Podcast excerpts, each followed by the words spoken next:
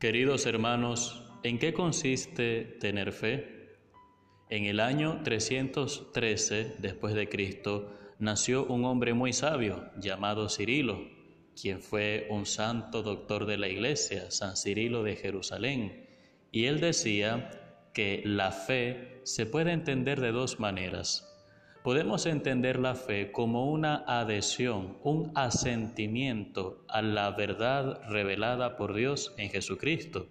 Cada vez que tú y yo hacemos el credo, cada vez que tú y yo decimos creo en Dios Padre, creo en Dios Hijo, creo en Dios Espíritu Santo, estamos haciendo un acto de fe, un acto de aceptar la verdad revelada, de adherirnos a ella.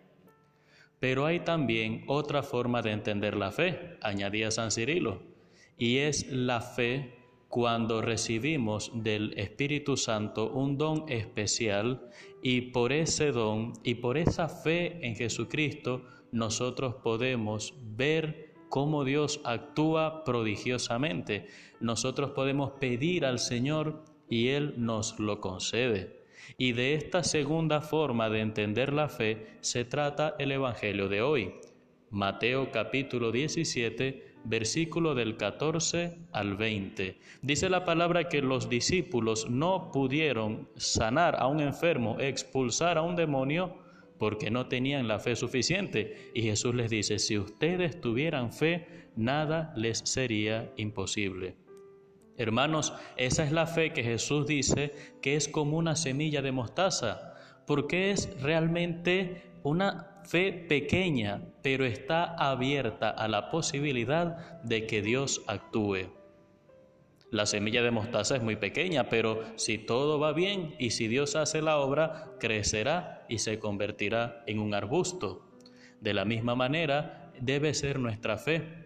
No es una fe de autoconvencimiento, no es una fe de que las cosas se van a producir porque yo creo en el poder de mi palabra, no es una fe donde yo decreto y las cosas se eh, obedecen, no, es una fe sencilla, como una semilla que está abierta a la posibilidad de que Dios actúe. Es un don, mis hermanos, no es no es como la fe de adhesión que alguien te puede transmitir, te puede educar, enseñar y tú la aceptas y por esa fe te salvas.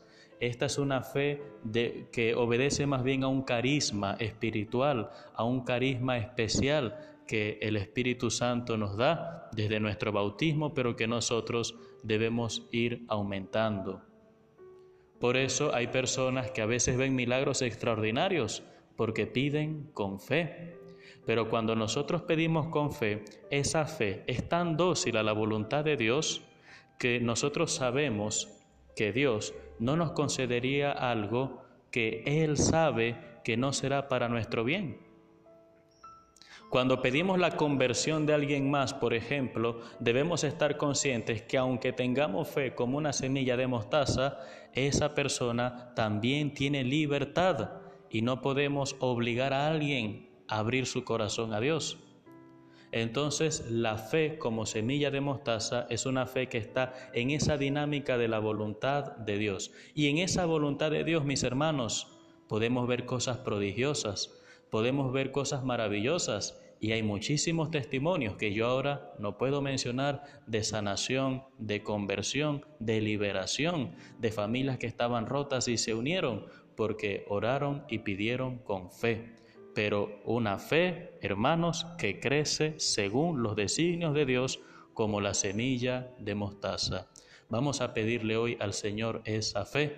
Vamos a decir, Señor, aumenta mi fe, porque yo quiero ver tu gloria. Señor, aumenta mi fe, porque yo quiero ver tu gloria. Que todo cuanto hagamos hoy, mis hermanos, todo cuanto hagamos, digamos, pensemos, sea para que crezca esa gloria de Dios y para santificación de cada uno de nosotros y de nuestros seres queridos. Que Dios te bendiga en el nombre del Padre y del Hijo y del Espíritu Santo. Soy el Padre Renzo Gotera desde la parroquia San Felipe Neri.